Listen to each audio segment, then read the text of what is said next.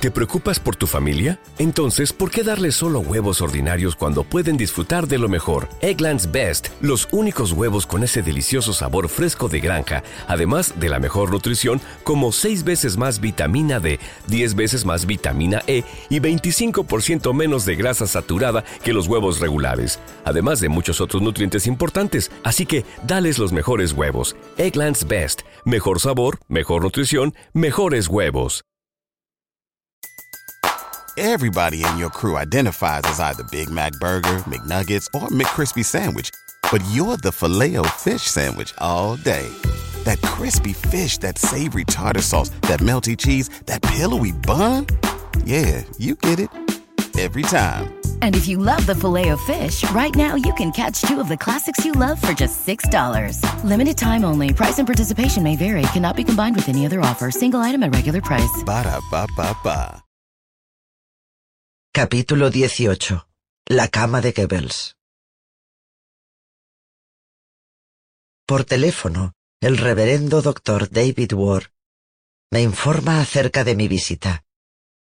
Me dirigiría a 600 capellanes del ejército congregados en un retiro pastoral, en un centro de recreo de las Fuerzas Armadas, en el Hotel General Walker, situado en lo alto de las montañas de Baviera el cual había servido como parador y lugar de reuniones de los oficiales de las SS de Hitler.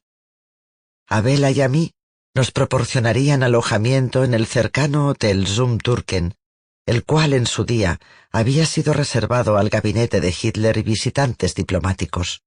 Ahí fue donde el primer ministro británico, Neville Chamberlain, se alojó en 1938, cuando se reunió con Hitler y regresó a casa con la noticia triunfal y trágicamente errónea de que había conseguido la paz para nuestro tiempo, y donde el propio Adolf Eichmann probablemente había informado a Hitler sobre la solución final. El Berghof o el Nido del Águila, la antigua residencia de Hitler, estaba a tan solo unos pasos de distancia. Mi público estaría formado por profesionales de las artes curativas, los capellanes del ejército actúan como asesores en cuestiones de salud mental, además de como consejeros espirituales, y por primera vez, según me contó Dave, los capellanes tenían que recibir un año de formación pastoral clínica como complemento a sus estudios en el seminario. Los capellanes tenían que recibir formación en psicología además de doctrinal, y Dave estaba organizando retiros de una semana de duración para impartir conocimientos de psicología clínica a los capellanes destinados en Europa. Yo pronunciaría la conferencia inaugural. Dave me contó más sobre los capellanes y sobre los soldados a los que servían. No eran los soldados de mi juventud, ni los soldados a los que estaba acostumbrada a tratar en el William Beaumont. Estos eran soldados en tiempos de paz, soldados de la Guerra Fría, de la guerra entre bastidores. No experimentaban una violencia cotidiana, pero no obstante, estaban en estado de alerta, manteniendo la paz, pero preparados para la guerra.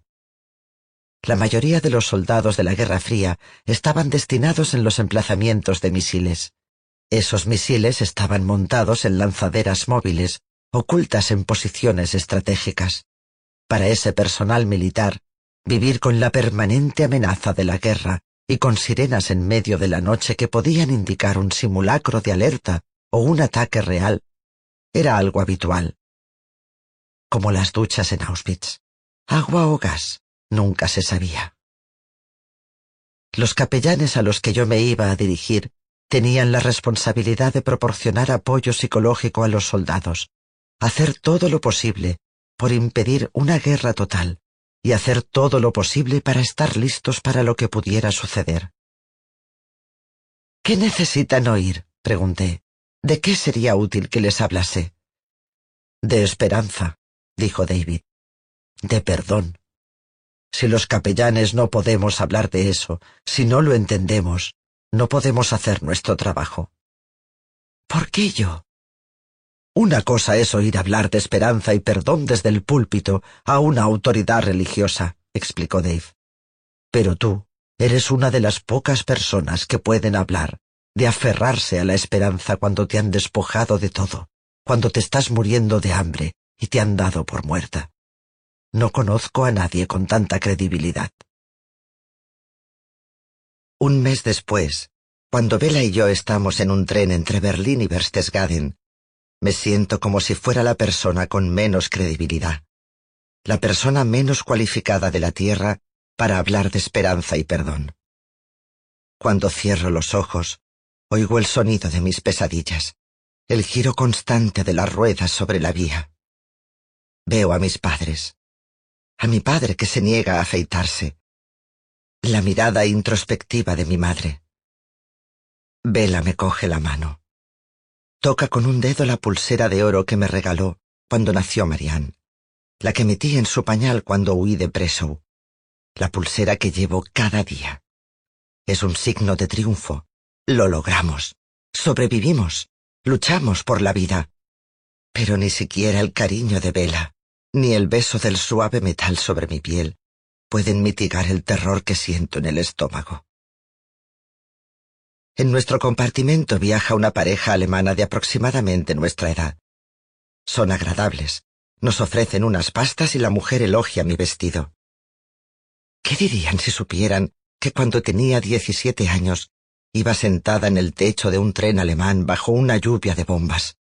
Un escudo humano, con un ligero traje a rayas, obligada a proteger las municiones de los nazis con mi vida. ¿Dónde estaban ellos mientras yo temblaba en el techo del tren? ¿Dónde estaban durante la guerra? ¿Eran los niños que nos escupieron a Magda y a mí cuando pasamos por los pueblos de Alemania? ¿Pertenecían a las juventudes hitlerianas? ¿Piensan ahora en el pasado o lo niegan como hice yo durante muchos años? El terror que siento en mi interior se transforma en otra cosa, en un sentimiento feroz y desapacible furia. Recuerdo la rabia de Magda. Después de la guerra voy a matar a una madre alemana. No podía borrar nuestra pérdida, pero podía darle vueltas en la cabeza, podía contraatacar. A veces compartía su deseo de confrontación, pero no su deseo de venganza.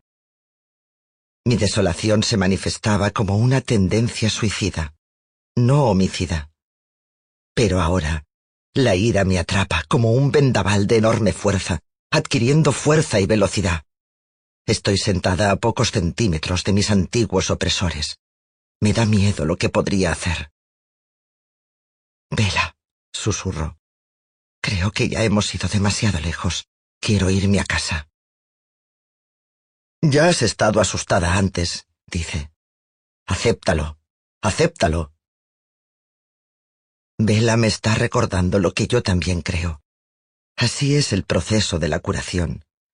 Niegas lo que duele, lo que te da miedo, lo evitas a toda costa. Entonces encuentras una manera de admitirlo y aceptas lo que más miedo te provoca. Y por fin puedes soltarlo.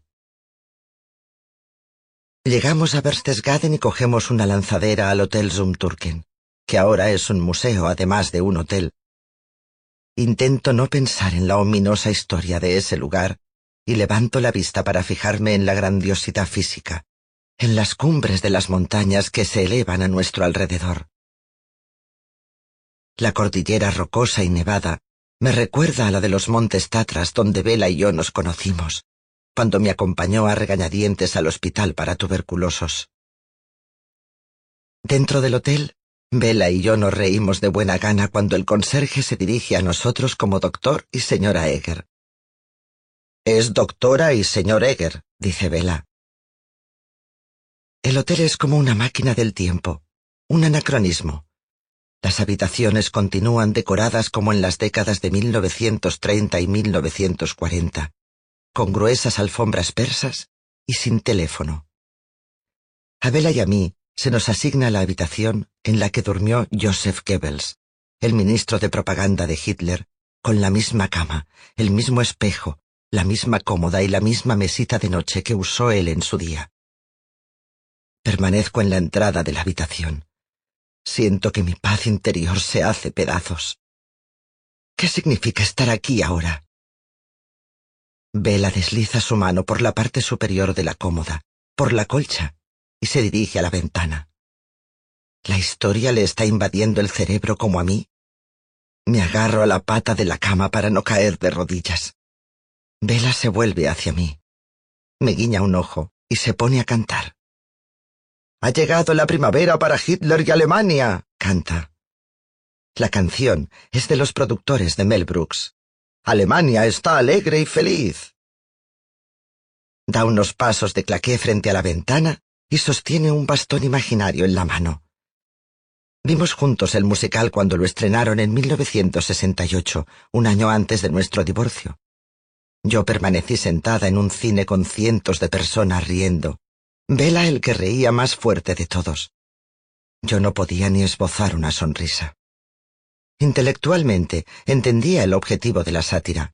Sabía que la risa puede levantar el ánimo, que puede ayudarnos a superar momentos difíciles. Sé que la risa puede curar. Pero oír esa canción, ahora, en este lugar, es demasiado. Estoy furiosa con Vela, no tanto por su falta de tacto como por su capacidad para escapar rápidamente y con éxito de la angustia. Tengo que salir de ahí. Me voy sola a dar una vuelta. Justo en el exterior del vestíbulo del hotel hay un sendero que conduce al Berghof, el nido del águila, la antigua residencia de Hitler. No tomaré ese camino. No le daré a Hitler la satisfacción de reconocer su hogar y su existencia. No estoy anclada en el pasado.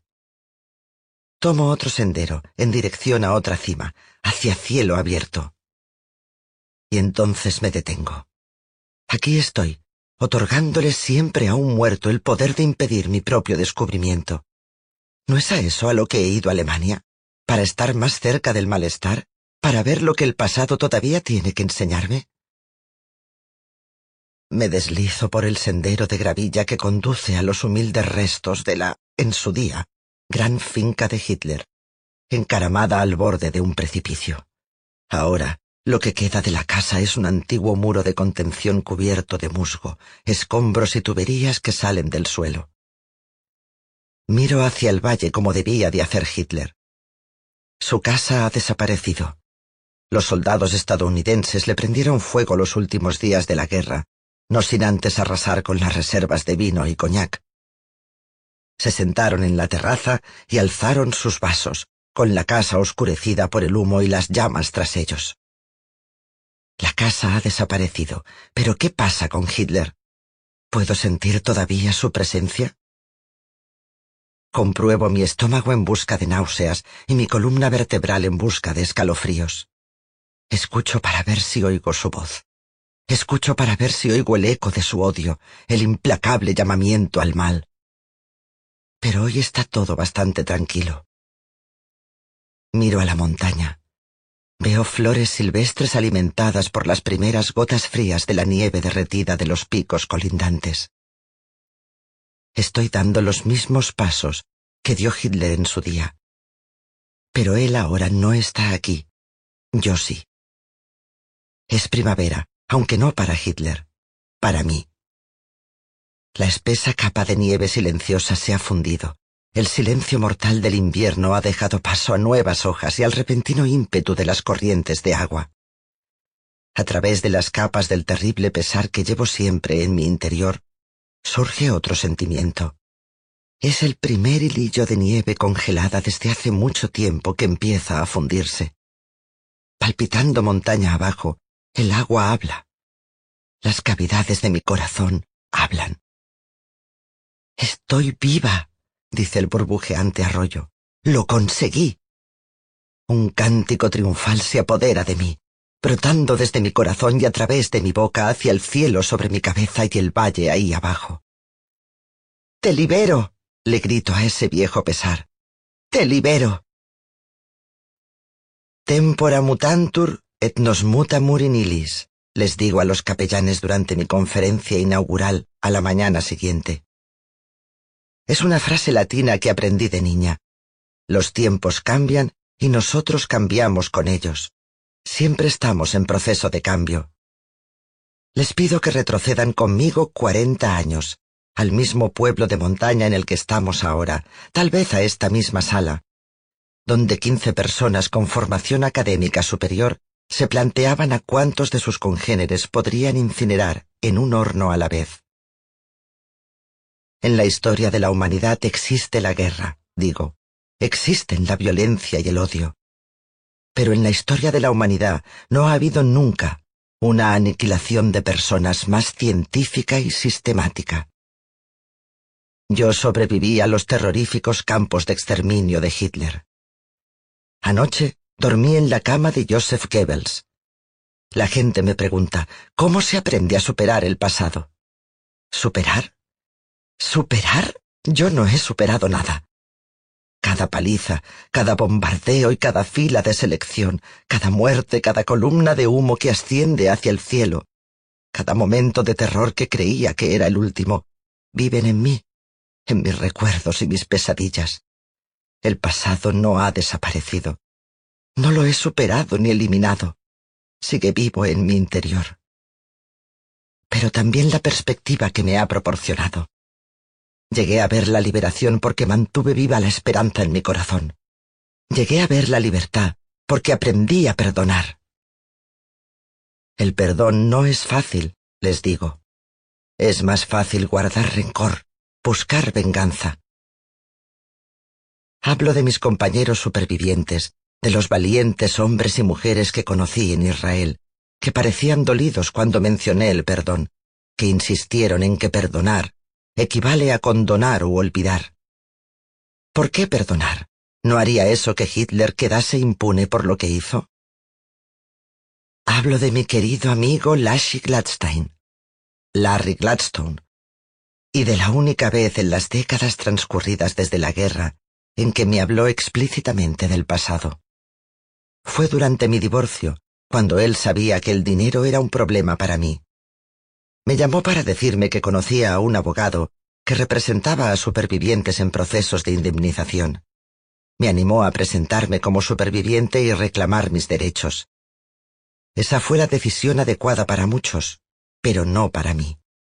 Me parecía dinero manchado de sangre, como si pudiera poner precio a las cabezas de mis padres, una manera de seguir encadenada a aquellos que trataron de destruirnos.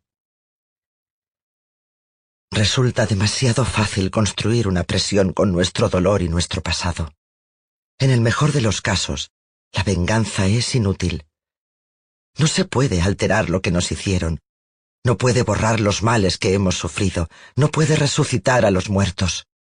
En el peor de los casos, la venganza perpetúa el ciclo del odio. Mantiene el odio dando vueltas sin cesar.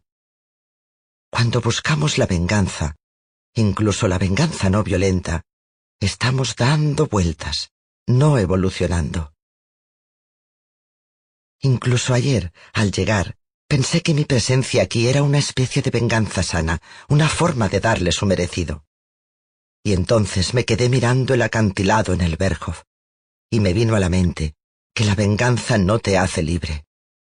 Así que me detuve en el lugar donde se encontraba la antigua casa de Hitler y le perdoné. No tenía nada que ver con Hitler. Fue algo que hice por mí. Estaba liberando la parte de mí que ha consumido mi energía mental y espiritual durante la mayor parte de mi vida para mantener a Hitler encadenado. Mientras me aferraba a esa rabia, yo estaba encadenada con él, encerrada en el doloroso pasado, encerrada en mi dolor. Perdonar es lamentarse por lo que sucedió y por lo que no sucedió, y renunciar a la necesidad de un pasado diferente. Aceptar la vida como era y como es. Por supuesto no quiero decir que fuese aceptable que Hitler asesinase a seis millones de personas. Solo que sucedió. Y no quiero que ese hecho destruya la vida a la que me aferré contra todo pronóstico. Los capellanes se ponen en pie me ofrecen una cariñosa lluvia de aplausos. Permanezco en el escenario bajo los focos, pensando que nunca me sentiré tan eufórica ni tan libre. En ese momento, no sé que perdonar a Hitler no será la cosa más difícil que haré en mi vida. La persona a la que es más difícil perdonar es una a la que todavía tengo que enfrentarme. yo misma. La última noche en Berchtesgaden no puedo dormir. Permanezco despierta en la cama de Goebbels. Una grieta de luz entra por debajo de la puerta y veo las vides desdibujadas en el viejo papel pintado, cómo se entrelazan y cómo se alzan.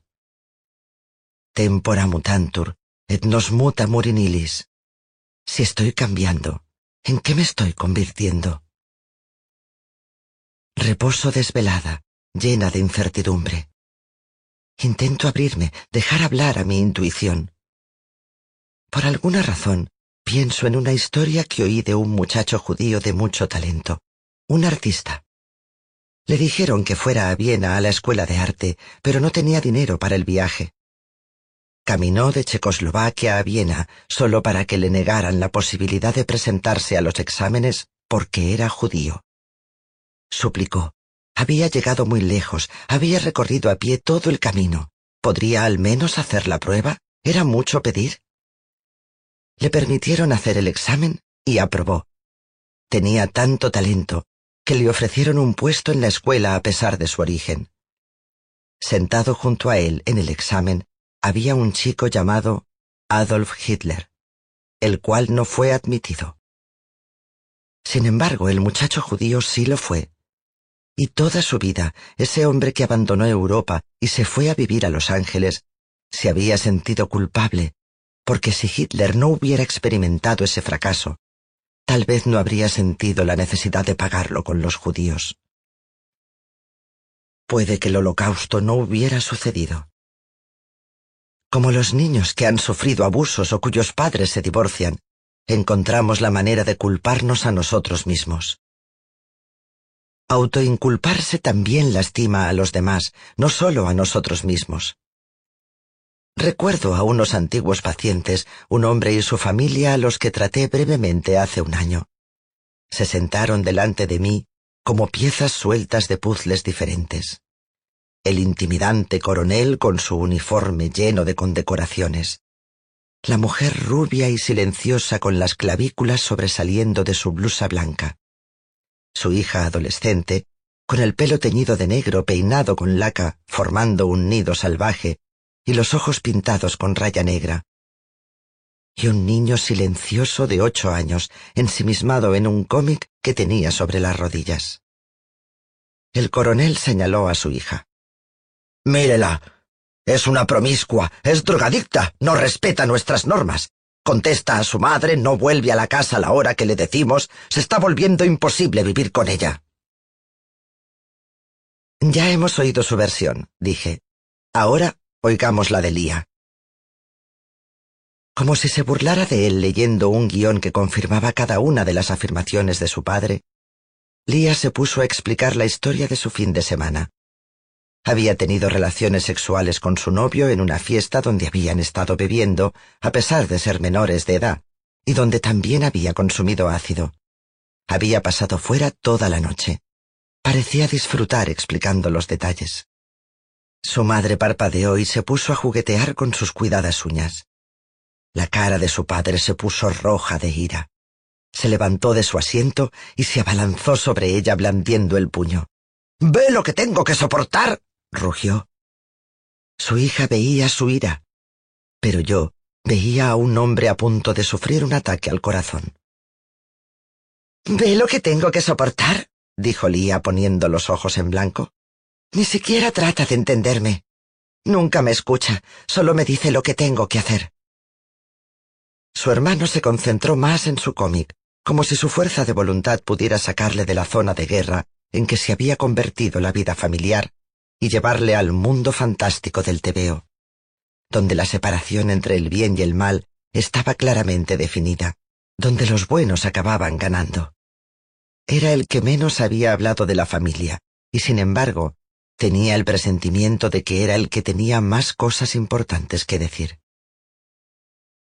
Les dije a los padres que pasaría la siguiente mitad de la sesión a solas con ellos, sin que los hijos estuvieran presentes, y me llevé a Lía y a su hermano al despacho de al lado, donde les entregué papel y rotuladores.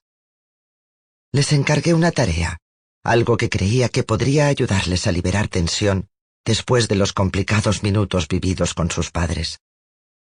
Les pedí que cada uno dibujara un retrato de su familia, pero sin utilizar personas. Volví con los padres. El coronel estaba chillando a su mujer. Ella parecía que se estaba consumiendo, desapareciendo, y me preocupó que pudiera encontrarse en las primeras fases de un trastorno de la alimentación. Si le hacía una pregunta directa, ella la trasladaba a su marido. Cada miembro de la familia estaba tras su propia empalizada. Podía ver claramente su dolor en la manera en que se acusaban unos a otros y en cómo se ocultaban. Sin embargo, al tratar de que se acercasen al origen de su dolor, únicamente parecía invitarlos a que abriesen fuego o retrocediesen aún más. Ya hemos hablado de lo que cree que está pasando con sus hijos, dije interrumpiendo al coronel. ¿Qué cree que está pasando con usted? La madre de Lía me miró pestañeando. El padre me lanzó una mirada fría. ¿Qué quieren conseguir como padres? Enseñarles a ser fuertes para enfrentarse al mundo, dijo el coronel. ¿Y cómo les va? Mi hija es una puta y mi hijo es un marica. ¿Cómo lo ve? Veo que el comportamiento de su hija le da miedo. ¿Y su hijo? ¿Por qué cree que le está decepcionando? Es débil, siempre se echa atrás. ¿Puede ponerme un ejemplo? Cuando jugamos al baloncesto se porta como un perdedor. Ni siquiera intenta ganar, simplemente se va. Es un niño. Es mucho más pequeño que usted. ¿Y si le deja ganar? ¿Y eso qué le enseñaría? ¿Que el mundo se inclina ante ti si eres un blando? Hay maneras de enseñar a los niños a avanzar, a aumentar sus capacidades, con un suave empujón, no con una patada en el culo, dije. El coronel gruñó. ¿Cómo quiere que le vean sus hijos? Como el que manda. ¿Un héroe? ¿Un líder? Asintió. ¿Cómo cree que le ven sus hijos realmente? Creen que soy una maldita nenaza. Posteriormente, volví a reunir a la familia y les pedí a los hijos que mostraran sus retratos familiares. Lía había dibujado solo un objeto, una bomba enorme estallando en medio de la hoja.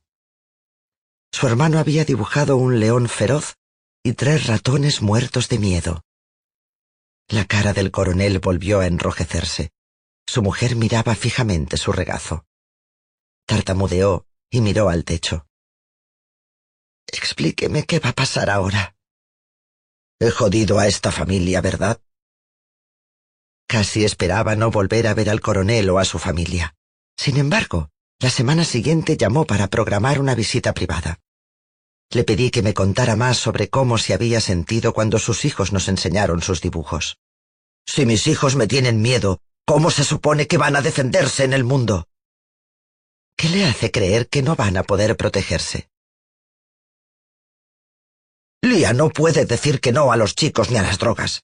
Robbie no puede decir que no a los abusones. ¿Y usted?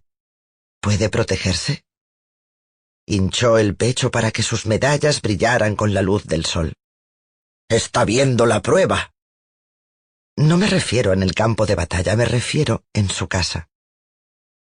No creo que entienda la presión a la que estoy sometido. ¿Qué haría falta para que se sintiera a salvo? El problema no es la seguridad, si no tengo el control, la gente muere. ¿Es eso lo que la seguridad significa para usted? ¿No tener miedo a que las personas que están bajo su vigilancia sufran daño? No es solo un miedo. Explíqueme, ¿en qué está pensando? No creo que quiera oírlo. No se preocupe por mí. No lo entenderá. Tiene razón. Nadie puede entender a otro del todo, pero puedo decirle que en una ocasión fui prisionera de guerra.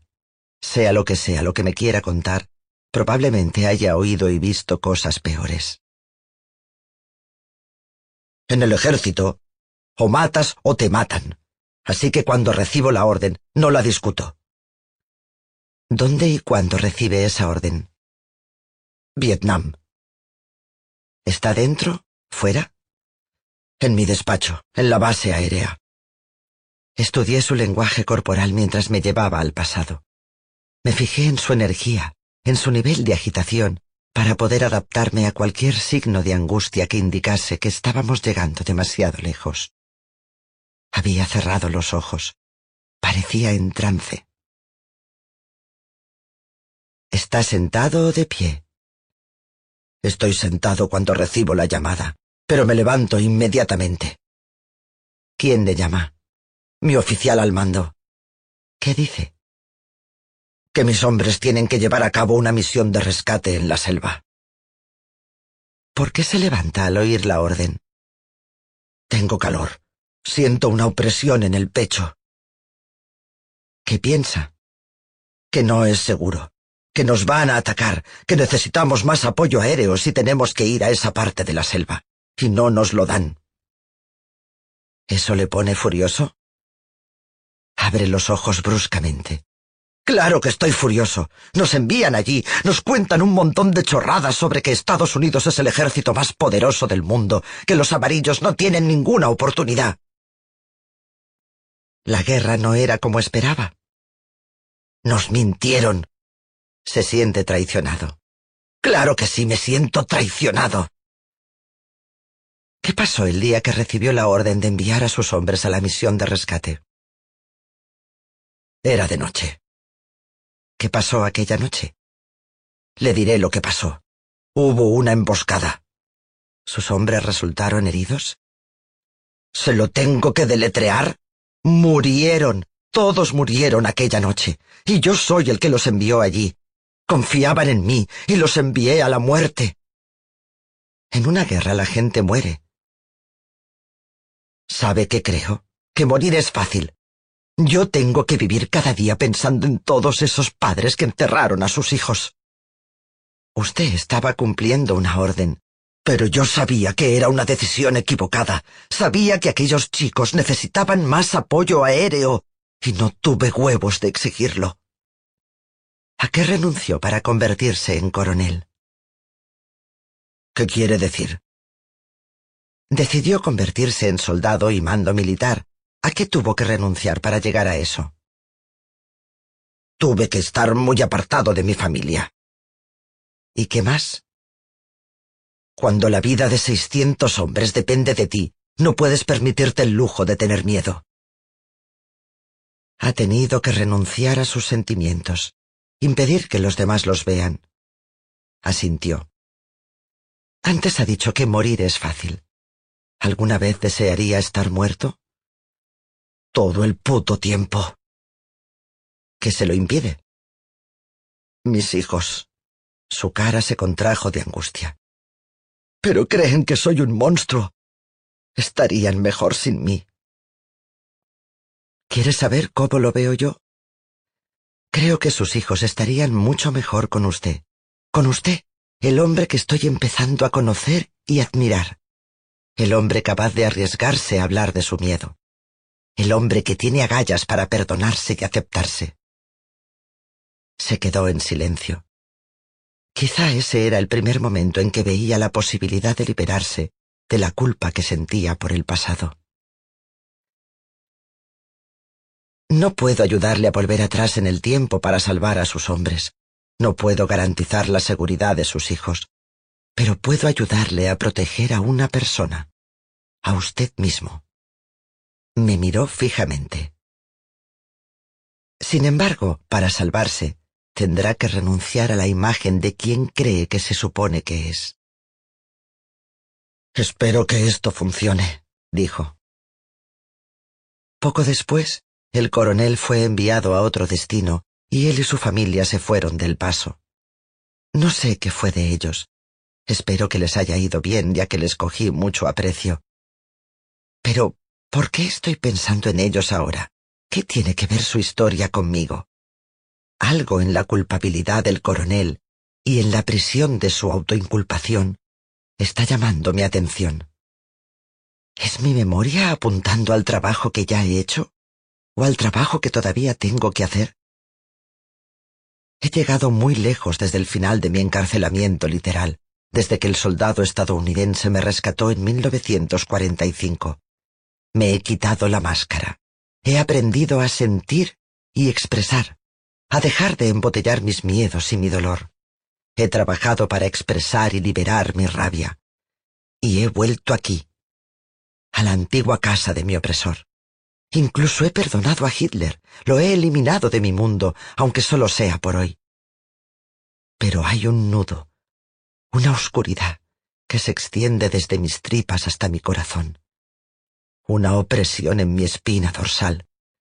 Es una implacable sensación de culpabilidad.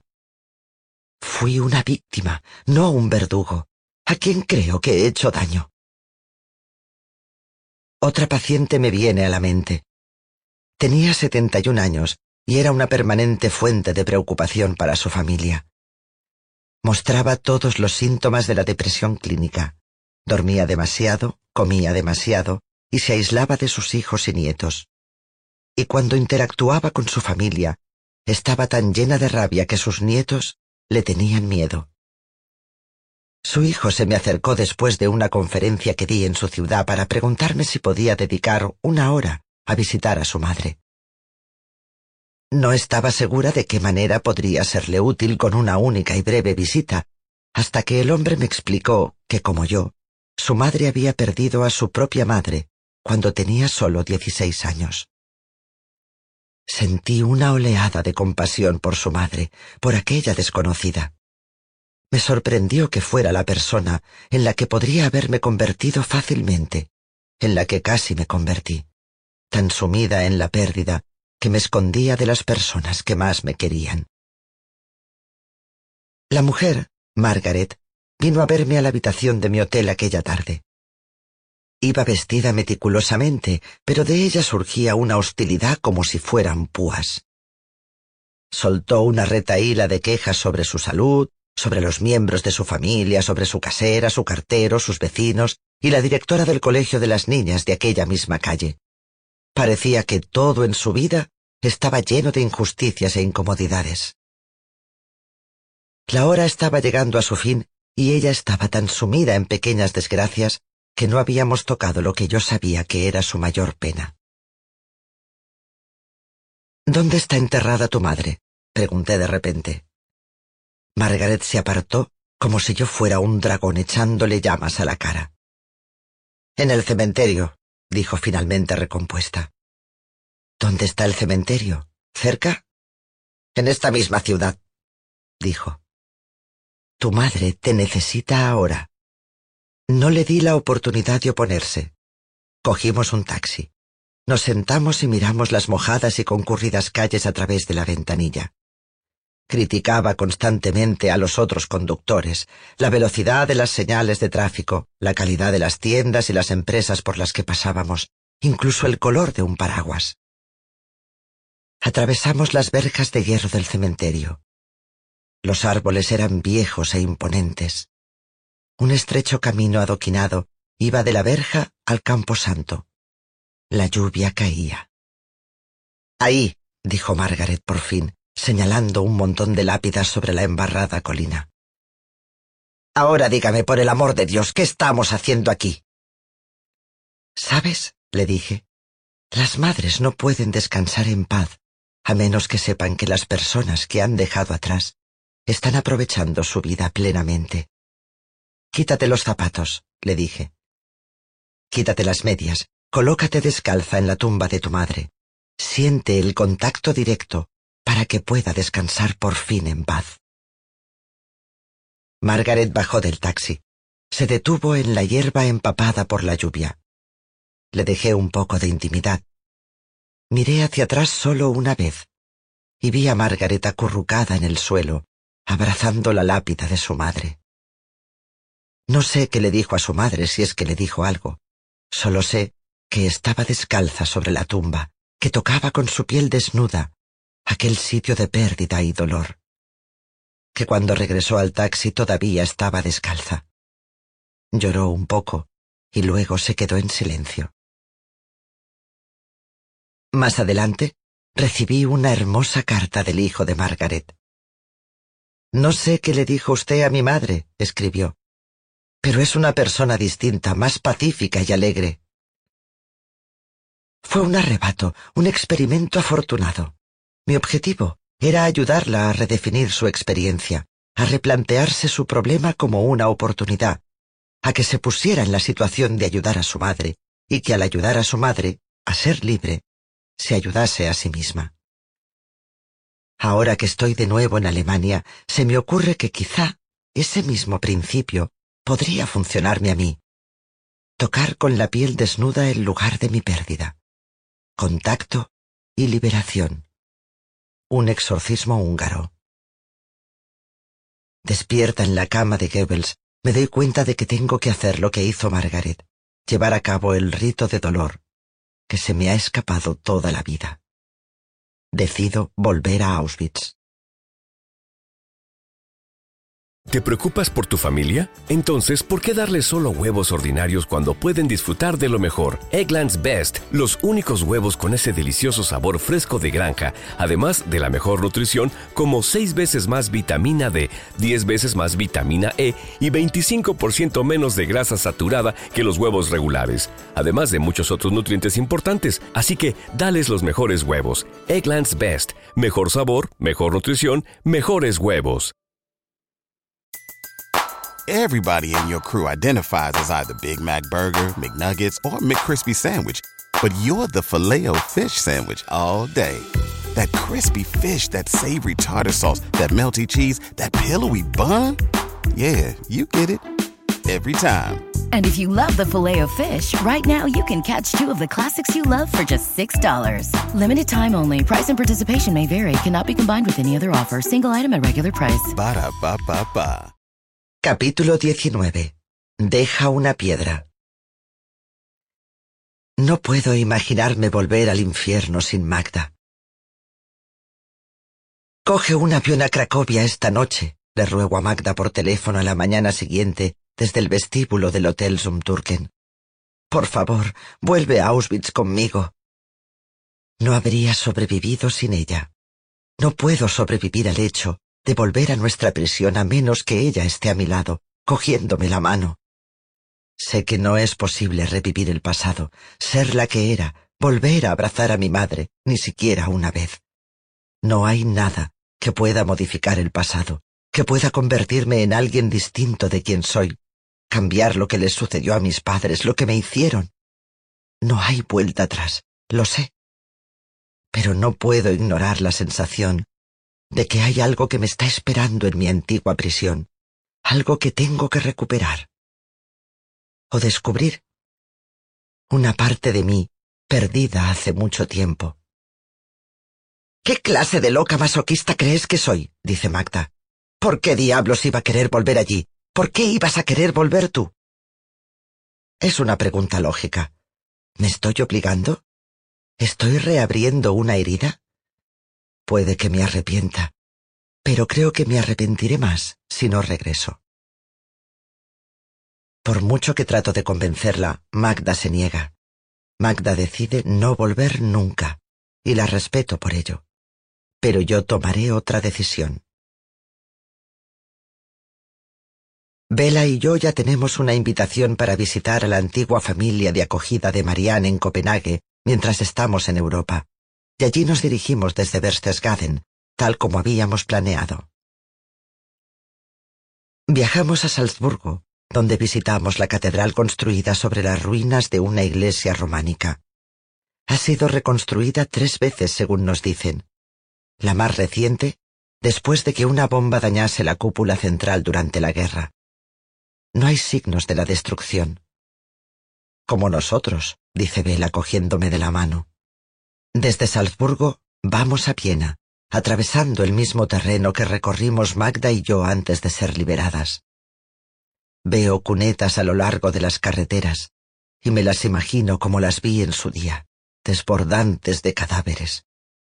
Pero también puedo verlas tal como están ahora, recubiertas de hierba estival. Veo que el pasado no contamina el presente y que el presente no hace disminuir el pasado. El tiempo es el medio. El tiempo es la vía. Viajamos en él. El tren pasa por Linz, a través de Vels. Soy una chica con la espalda rota que aprende a escribir de nuevo la G mayúscula, que aprende de nuevo a bailar. Pasamos la noche en Viena, no muy lejos del Hospital Rothschild, donde vivimos mientras esperábamos nuestros visados para viajar a Estados Unidos, y donde, como me enteré posteriormente, mi mentor Víctor Frankel había sido jefe de neurología antes de la guerra. Por la mañana, cogemos otro tren hacia el norte. Pienso que Vela asume que mi deseo de volver a Auschwitz podría disminuir, pero la segunda mañana en Copenhague les pregunto a nuestros amigos la dirección de la embajada polaca. Me advierten, como ya ha hecho Marianne, acerca de sus amigos supervivientes que visitaron el campo y luego murieron.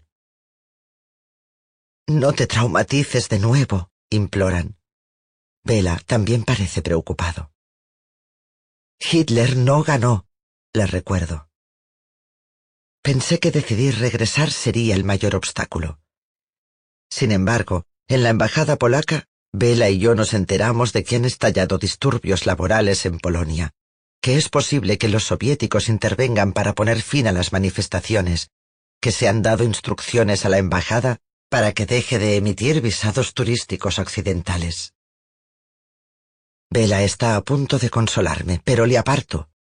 Siento la fuerza de voluntad que me hizo ir un día a hablar con el guarda de la prisión de Preshow con un anillo de diamantes en la mano, a la consulta de un examinador médico en Viena, con mi cuñado haciéndose pasar por mi marido. He llegado muy lejos en mi vida y en mi curación. Ahora no puedo ceder ante ningún obstáculo. Soy una superviviente, le digo al funcionario de la embajada. Estuve prisionera en Auschwitz. Mis padres y mis abuelos murieron allí. Yo luché muy duramente por sobrevivir. Por favor, no me haga esperar para volver. No sé entonces que un año después las relaciones entre Polonia y Estados Unidos se habrán deteriorado y que permanecerán distanciadas durante el resto de la década, que esta es, de hecho, la última oportunidad que tenemos Vela y yo de ir juntos a Auschwitz. Solo sé que no puedo permitir que me manden de vuelta a casa. El funcionario me mira con cara inexpresiva. Se aleja del mostrador. Vuelve. Pasaportes, dice. En nuestros pasaportes azules estadounidenses ha colocado visados válidos para una semana. Disfruten de Polonia. Ahí es cuando empiezo a tener miedo. En el tren a Cracovia siento que estoy en un crisol, que estoy llegando al punto en el que voy a romperme o a quemarme, que el miedo podría convertirme en ceniza. Estoy aquí, ahora. Intento razonar con la parte de mí que siente que con cada kilómetro que avanzo pierdo una capa de piel. Volveré a ser un esqueleto cuando llegue a Polonia. Quiero ser algo más que huesos. Bajémonos en la siguiente parada, le digo a Vela. No es importante llegar hasta Auschwitz. Vámonos a casa. Eddie, dice, todo irá bien. Solo es un lugar. No puede hacerte daño. Permanezco en el tren hasta otra parada. Y otra. Atravesamos Berlín. Poznan. Pienso en el doctor Hans Selly, un colega húngaro, que dijo que el estrés es la respuesta del cuerpo a cualquier exigencia de cambio. Nuestras reacciones automáticas son luchar o huir. Pero en Auschwitz, donde sufrimos algo más que estrés, donde vivimos en la angustia, donde lo que estaba en juego era la vida o la muerte, sin saber nunca lo que sucedería a continuación, las opciones de luchar o huir no existían. Me habrían pegado un tiro si hubiera luchado, y me habría electrocutado si hubiera intentado escapar. Así que aprendí a dejarme llevar, Aprendí a adaptarme a la situación, a desarrollar lo único que me quedaba, a buscar en mi interior la parte de mí que ningún nazi podría destruir jamás. Encontrar mi verdadero yo y aferrarme a él. Tal vez no esté perdiendo piel, tal vez solo me esté estirando, estirándome para dar cabida a cada aspecto de lo que soy, de lo que he sido y de lo que puedo llegar a ser. Cuando nos curamos, aceptamos nuestro yo real y posible. Tuve una paciente obesa que era cruel consigo misma cada vez que veía su reflejo o se subía a una báscula. Se llamaba a sí misma vaca, asquerosa. Creía que su marido la encontraba desagradable y que sus hijos se avergonzaban de ella, que las personas que la querían se merecían a alguien mejor. Sin embargo, para poder ser la persona que quería ser, lo primero que tenía que hacer era quererse a sí misma tal como era. Nos sentamos en mi consulta y le pedí que eligiese una parte de su cuerpo, un dedo del pie, un dedo de la mano, el estómago, el cuello, la barbilla, y hablase de ella cariñosamente. Tiene esta forma, este tacto, es bonito porque... Al principio le resultó incómodo, incluso doloroso. Para ella era más fácil fustigarse que pasar tiempo consciente y voluntariamente en su propia piel. Fuimos poco a poco, con tranquilidad. Empecé a notar pequeños cambios. Un día vino a verme con una bonita y llamativa bufanda nueva. Otro día había ido a hacerse la pedicura. Otro día me dijo que había llamado a su hermana de la que se había distanciado. Otra vez había descubierto que le encantaba pasear por el camino que rodeaba el parque donde su hija jugaba al fútbol. A medida que iba practicando el ejercicio de amar partes de sí misma, descubrió más felicidad en su vida y una mayor tranquilidad. También empezó a perder peso. La liberación empieza por la aceptación. Para lograr la curación, tenemos que aceptar la oscuridad caminamos a través de las sombras del valle hacia la luz.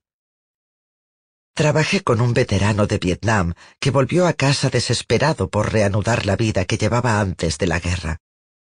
Sin embargo, volvió con heridas físicas y psicológicas. Era impotente, no podía encontrar trabajo. Su mujer le abandonó. Cuando acudió a mí en busca de ayuda, estaba perdido en medio del caos del divorcio y de lo que le parecía el fin de su sexualidad y su identidad. Le ofrecí toda mi compasión, pero estaba bloqueado, enfadado, atrapado en las arenas movedizas de su pérdida. Me sentía incapaz de ayudarle. Cuanto más intentaba ofrecerle mi cariño para sacarlo de su pozo de desesperación, más se hundía en él.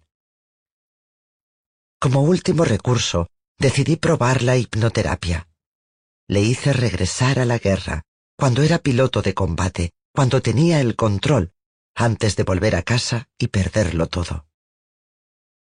Sumido en estado hipnótico me dijo, En Vietnam podía beber tanto como quisiera, podía follar tanto como quisiera. Se puso rojo y gritó, Podía matar tanto como quisiera. En la guerra no mataba personas, mataba amarillos, mataba infrahombres.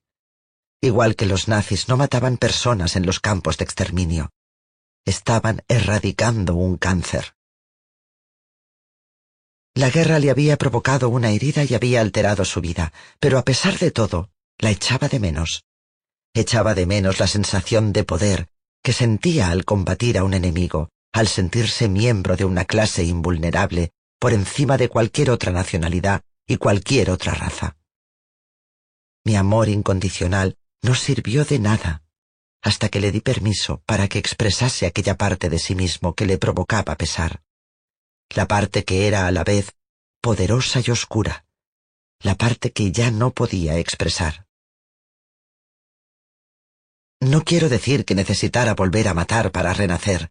Quiero decir que, para encontrar la forma de salir de su victimismo, tenía que reconciliarse con su impotencia y su poder con las formas en que había sido dañado y las formas en que había dañado él, con su orgullo y su vergüenza. El único antídoto contra el quebranto es todo nuestro ser. Tal vez curar no consista en borrar la cicatriz, o ni siquiera en provocar la cicatriz.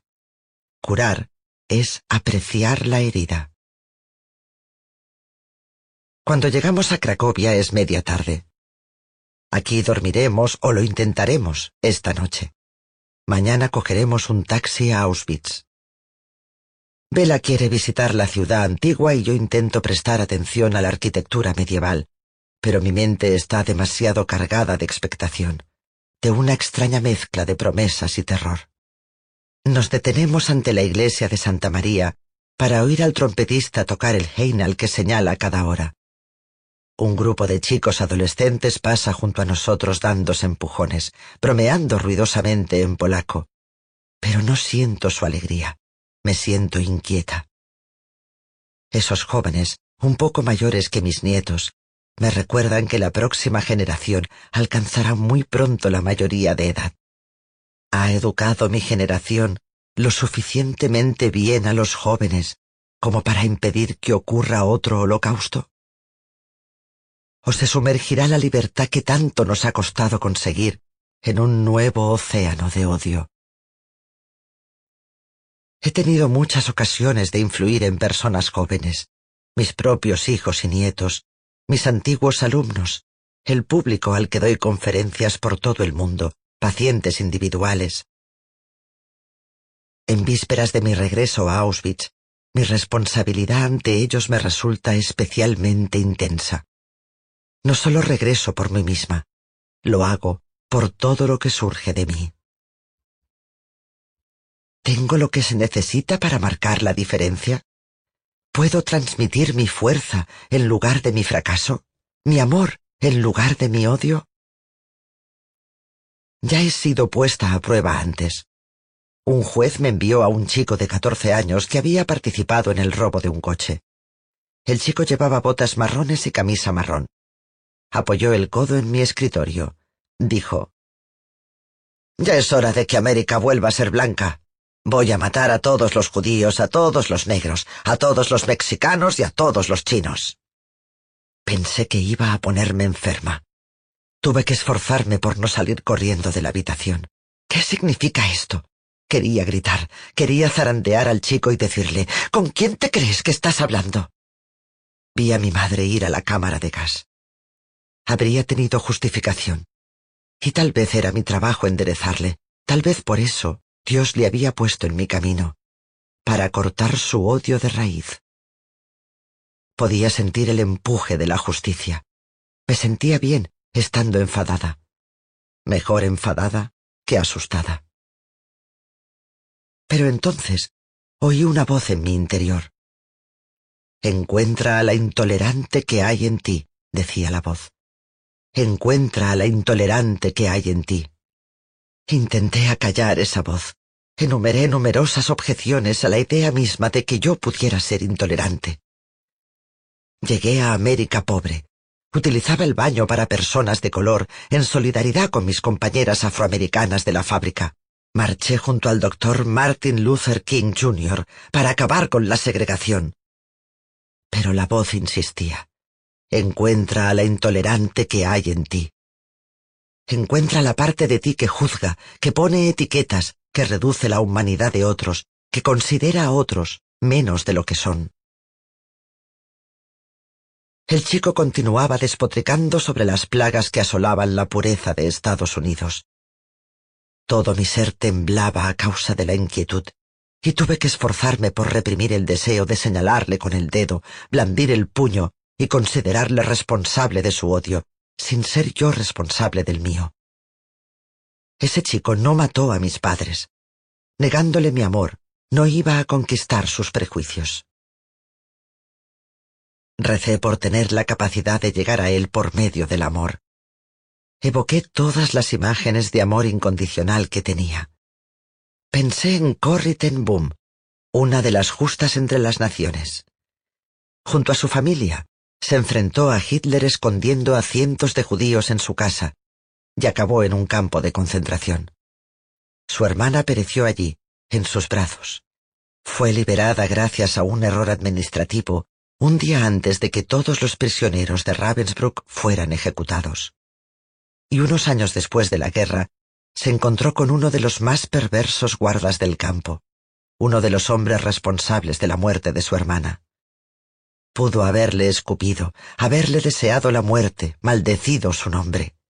Sin embargo, rezó por tener fuerzas para perdonarle y cogió las manos de él entre las suyas. Dice que en ese momento, mientras la antigua prisionera estrechaba las manos del antiguo guarda, sintió el amor más puro y más profundo. Intenté encontrar esa aceptación, esa compasión en mi corazón, llenar mis ojos con ese nivel de bondad. Me pregunté si era posible que aquel chico racista me hubiera sido enviado para que yo pudiera aprender sobre el amor incondicional. ¿Qué oportunidad tenía en ese momento? ¿Qué decisión podía tomar entonces para moverme en la dirección del amor? Tuve la oportunidad de amar a ese joven por él mismo, por su ser individual y por la humanidad que compartíamos. La oportunidad de permitirle decir cualquier cosa, de sentir cualquier sentimiento, sin miedo a ser juzgado. Recordé a una familia alemana que estuvo alojada un tiempo en Fort Bliss, como la niña se subía a mi regazo y me llamaba Oma, abuelita, y que esa pequeña bendición de niña me pareció la respuesta a la fantasía que había tenido cuando atravesaba pueblos alemanes con Magda y el resto de las prisioneras, mientras los niños nos escupían, cuando soñaba que un día los niños alemanes sabrían que no tenían que odiarme y en mi vida ese día había llegado. Pensé en una estadística que había leído, según la cual la mayoría de los miembros de grupos supremacistas de Estados Unidos habían perdido alguno de sus padres antes de cumplir diez años. Son niños perdidos en busca de una identidad, de una forma de sentir fuerza, de sentir que importan. De modo que me sobrepuse y miré al joven tan amorosamente como pude dije dos palabras. Cuéntame más. No dije mucho más que eso durante la primera visita. Escuché. Empaticé. Se parecía mucho a mí después de la guerra. Ambos habíamos perdido a nuestros padres, los suyos a causa de la negligencia y el abandono, los míos a causa de la muerte. Ambos nos considerábamos material defectuoso. Al renunciar a juzgarle, al renunciar a mi deseo de que fuese o pensase de manera diferente, al ver su vulnerabilidad y sus ansias de pertenecer y de amar, al dejar de lado mi miedo y mi rabia para aceptarle y amarle, fui capaz de proporcionarle algo que su camisa y sus botas marrones no podían darle, una auténtica imagen de su valía. Cuando salió de mi consulta aquel día, no sabía ni una palabra de mi historia. Sin embargo, había descubierto una alternativa al odio y a los prejuicios, y ya no hablaba de matar. Me había mostrado su tierna sonrisa. Y yo había asumido la responsabilidad de no perpetuar la hostilidad y la culpa, y no doblegarme ante el odio y decir, eres demasiado para mí. Ahora, en vísperas de mi regreso a la prisión, me recuerdo a mí misma que cada uno de nosotros tiene un Adolf Hitler y una Corrie ten Boom en su interior. Tenemos la capacidad de odiar y la capacidad de amar. Lo que escojamos, nuestro Hitler o nuestra Ten Boom, depende de nosotros. Por la mañana llamamos a un taxi para realizar el recorrido de una hora hasta Auschwitz. Bela se pone a charlar con el taxista sobre su familia y sus hijos. Yo contemplo la vista que no pude ver cuando tenía dieciséis años, cuando me acercaba a Auschwitz desde la oscuridad del interior del vagón de ganado. Granjas, pueblos, verde. La vida sigue como seguía transcurriendo a nuestro alrededor cuando estábamos encerradas allí. El taxista nos deja y Bela y yo estamos solos otra vez, ante mi antigua prisión. El letrero de hierro forjado se alza amenazador. Arbeit macht frei. El trabajo os hará libres. Me tiemblan las piernas al verlo, ante el recuerdo de cómo esas palabras le hicieron albergar esperanzas a mi padre. Trabajaremos hasta que acabe la guerra, pensó, Será solo por un tiempo y luego seremos libres. Arbeit macht frei. Esas palabras nos mantuvieron tranquilas hasta que las puertas de la cámara de gas se cerraron tras nuestros seres queridos, hasta que el pánico fue inútil. Y entonces esas palabras se convirtieron en una ironía que se repetía cada día, cada hora, porque aquí nada te podía liberar. La muerte era la única escapatoria. De modo que la misma idea de libertad se convertía en otra forma de desesperación. La hierba es frondosa, los árboles ocupan más espacio, pero las nubes son de color hueso y bajo ellas las estructuras creadas por el hombre, incluso las que se hallan en ruinas, dominan el paisaje. Kilómetros y kilómetros de valla. Una vasta extensión de barracones de ladrillo derruidos y espacios rectangulares vacíos que señalan donde se alzaban los edificios. Las sombrías líneas horizontales de los barracones, la cerca y la torre son regulares y rectas, pero no hay vida en esa geometría. Es la geografía de la tortura y la muerte sistemáticas. Aniquilación matemática. Y entonces lo noto de nuevo. Lo que me obsesionó durante los meses infernales en que este fue mi hogar.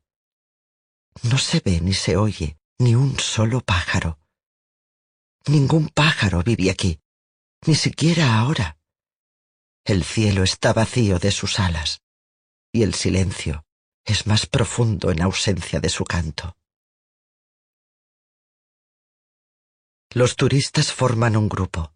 Empieza la visita. Somos un pequeño grupo de ocho o diez personas.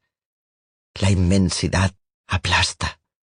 Lo noto en nuestra inmovilidad, en la manera en que casi dejamos de respirar. No es posible hacerse una idea de la magnitud de atrocidades que se cometieron en este lugar. Yo estuve aquí mientras el fuego ardía.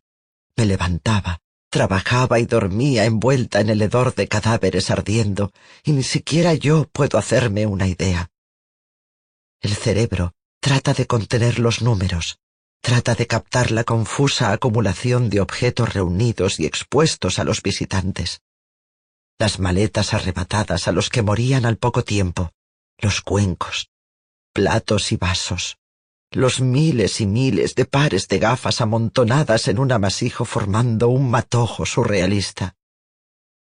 La ropa de bebé, tejida por manos amorosas, para unos recién nacidos que nunca llegaron a ser niños hombres o mujeres. La urna de cristal de veinte metros y medio llena hasta arriba de cabello humano. Contamos. Cuatro mil setecientos cadáveres incinerados en cada fuego. Setenta y cinco mil polacos muertos. Veintiún mil gitanos. Quince mil soviéticos.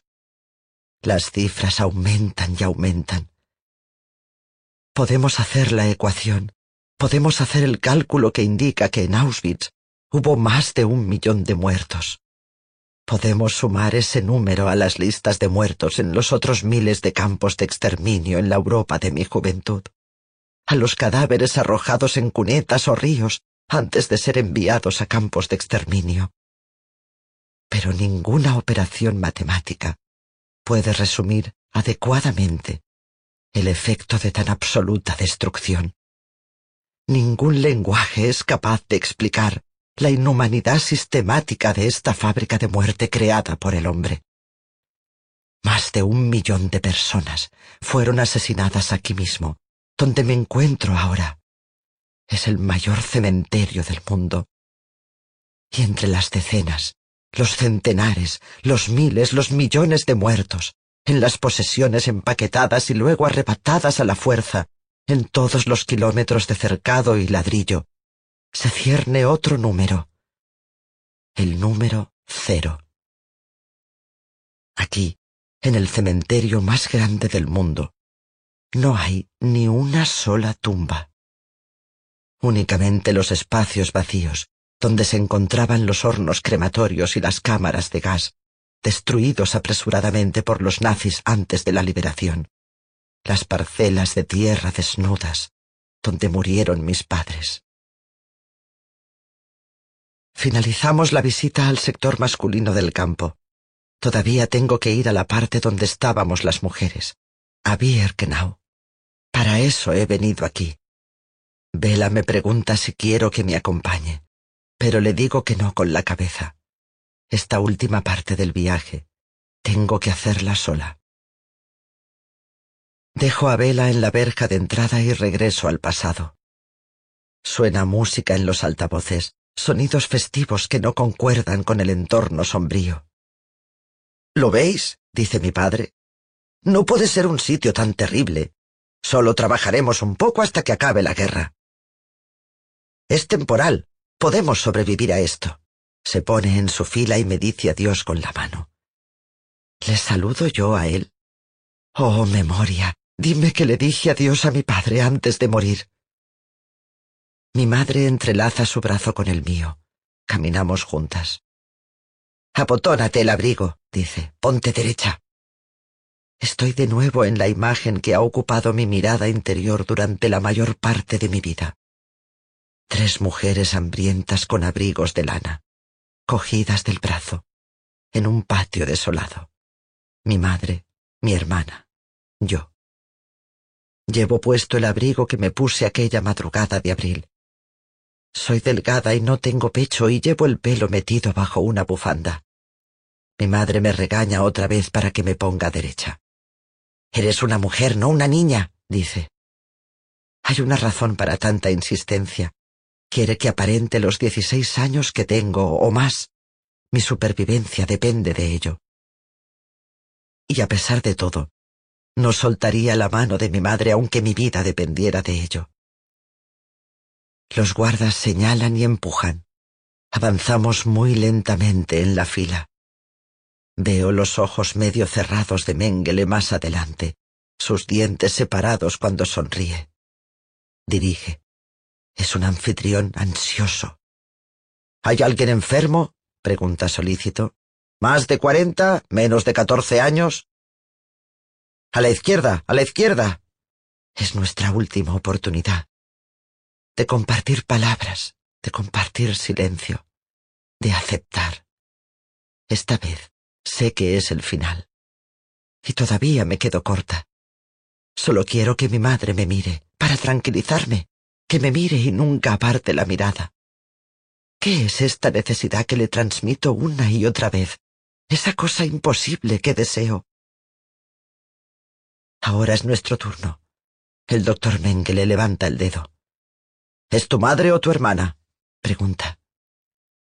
Me aferro a la mano de mi madre. Magda le abraza por el otro lado. Aunque ninguna de nosotras sabe qué significa que te manden a la izquierda o a la derecha, mi madre ha intuido la necesidad de que yo aparente mi edad o más, de que parezca lo suficientemente adulta para salir con vida de la primera fila de selección. Su pelo es gris, pero su piel es tan tersa como la mía podría pasar por mi hermana. Pero no pienso qué palabra la protegerá, madre o hermana. No pienso nada en absoluto. Únicamente siento que cada célula de mi cuerpo la quiere y la necesita. Es mi madre, mi mamá, mi única mamá. Así que digo la palabra que me he pasado el resto de mi vida intentando borrar de mi conciencia. La palabra que no me he permitido recordar hasta hoy. Madre, digo. En cuanto la palabra sale de mi boca, quiero meterla de nuevo en mi garganta. Me he dado cuenta demasiado tarde de la importancia de la pregunta. ¿Es tu madre o tu hermana? Hermana, hermana, hermana, quiero gritar. Mengele le señala a mi madre a la izquierda. Se pone detrás de los niños y los viejos, las madres embarazadas o las que llevan a bebés en brazos.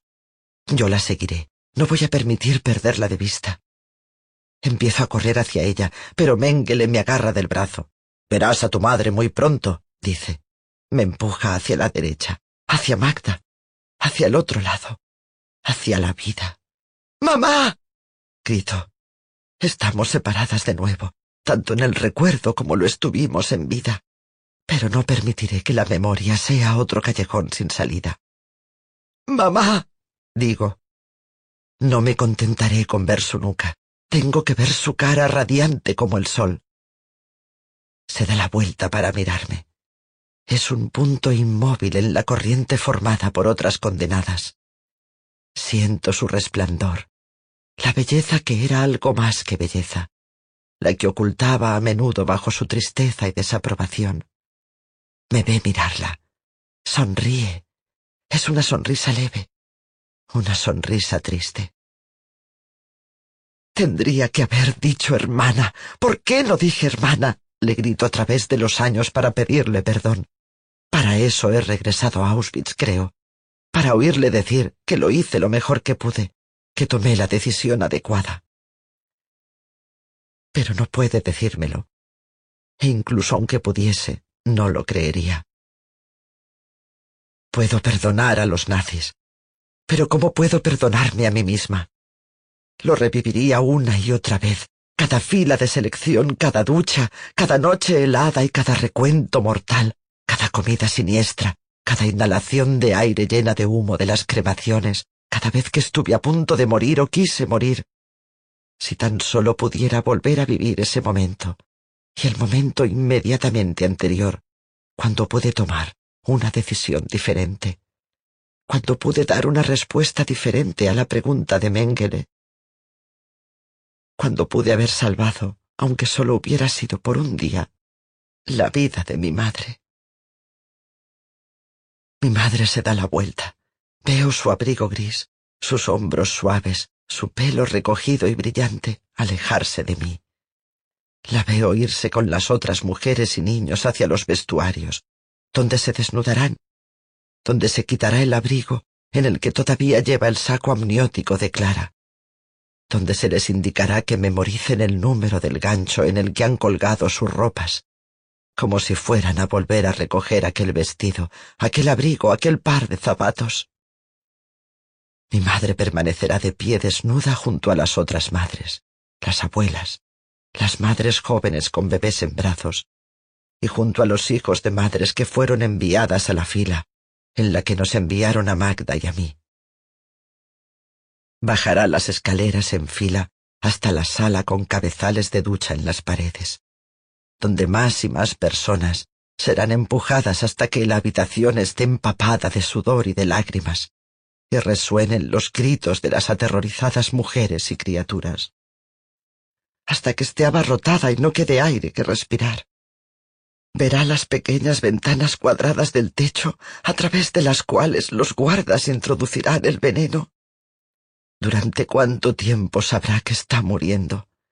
El suficiente para pensar en mí, en Magda y en Clara, en mi padre. El suficiente para rezar una oración a su madre. El suficiente para enfadarse conmigo por decir la palabra que la envió en un fugaz instante a la muerte. Si hubiera sabido que mi madre moriría aquel día, habría dicho otra palabra, o no habría dicho absolutamente nada. Podría haberla seguido hasta las duchas y haber muerto con ella. Podría haber hecho algo diferente. Podría haber hecho algo más. Eso creo. Y a pesar de todo, este a pesar de todo, abriéndose como una puerta. ¿Con qué facilidad puede una vida convertirse en una letanía de culpa y pesar, en una canción que resuena constantemente con el mismo estribillo, con la incapacidad de perdonarnos a nosotros mismos. Con qué facilidad se convierte la vida que no vivimos en la única vida que valoramos. Con qué facilidad nos seduce la fantasía de que tenemos el control, de que alguna vez hemos tenido el control, de que las cosas que deberíamos haber dicho o hecho tienen el poder, si las hubiéramos dicho o hecho, de curar el dolor de acabar con el sufrimiento, de eliminar el fracaso. Con qué facilidad podemos aferrarnos, ensalzar incluso las decisiones que creemos que pudimos o debimos haber tomado. ¿Podría haber salvado a mi madre? Tal vez. Y viviré el resto de mi vida planteándome esa posibilidad. Y puedo castigarme por haber tomado la decisión incorrecta Esa es mi prerrogativa. O puedo aceptar que la decisión más importante no es la que tomé cuando estaba hambrienta y aterrorizada, cuando estábamos rodeadas por perros, armas e incertidumbre, cuando tenía dieciséis años. Es la que tomo ahora. La decisión de aceptarme como soy, humana, imperfecta. Y la decisión de ser responsable de mi propia felicidad, de perdonarme mis defectos y reivindicar mi inocencia, de dejar de preguntarme por qué merecí sobrevivir, de comportarme lo mejor posible, de comprometerme a servir a los demás, de hacer todo lo que pueda para honrar a mis padres, de asegurarme de que no murieron en vano, de hacer todo lo posible, dentro de mis limitadas capacidades, para que las generaciones futuras no pasen por lo que yo pasé, de ser útil, de ser exprimida al máximo, de sobrevivir y prosperar para poder dedicar cada instante a hacer del mundo un lugar mejor. Y por último, de dejar de huir por fin del pasado, de hacer todo lo posible para redimirlo y luego dejarlo marchar. Puedo tomar la decisión que todos podemos tomar. No puedo cambiar el pasado, pero puedo salvar una vida, la mía, la que estoy viviendo ahora, en este preciso momento. Estoy lista para irme. Cojo una piedra del suelo, una pequeña, rugosa, gris, sin nada destacable. La aprieto. En la tradición judía, colocamos pequeñas piedras sobre las tumbas como señal de respeto hacia los muertos, para el ritual del mitzvah y para las bendiciones. La piedra significa que el muerto continúa viviendo en nuestros corazones y en nuestra memoria. La piedra en mi mano es un símbolo del imperecedero amor que siento por mis padres. Y es un emblema de la culpa y el pesar que he venido a afrontar aquí. Algo inmenso y aterrador a la vez que puedo sostener en mi mano. Es la muerte de mis padres. Es la muerte de la vida que tuve una vez. Es lo que no sucedió. Y es el nacimiento de la vida que tengo de la paciencia y la compasión que aprendí aquí, de la capacidad de dejar de juzgarme a mí misma, de la capacidad de responder en lugar de reaccionar. Es la verdad y la paz que he venido a descubrir aquí, y todo lo que por fin puedo acallar y dejar atrás. Dejo la piedra en el terreno donde se levantaba mi barracón, donde dormía en una repisa de madera junto a otras cinco chicas donde cerré los ojos mientras sonaba el Danubio azul y bailé para salvar mi vida. Os echo de menos, les digo a mis padres. Os quiero, siempre os querré. Y al inmenso campo de muerte que acabó con mis padres y con tantos otros, al aula de horror que todavía tenía algo que enseñarme sobre cómo vivir, que he sido victimizada, pero no soy una víctima que me han herido, pero no me han destruido. Que el alma nunca muere, que el sentido y el objetivo de la vida pueden proceder del corazón, de lo que más nos hiere. Le digo murmurando mis últimas palabras. Adiós y gracias.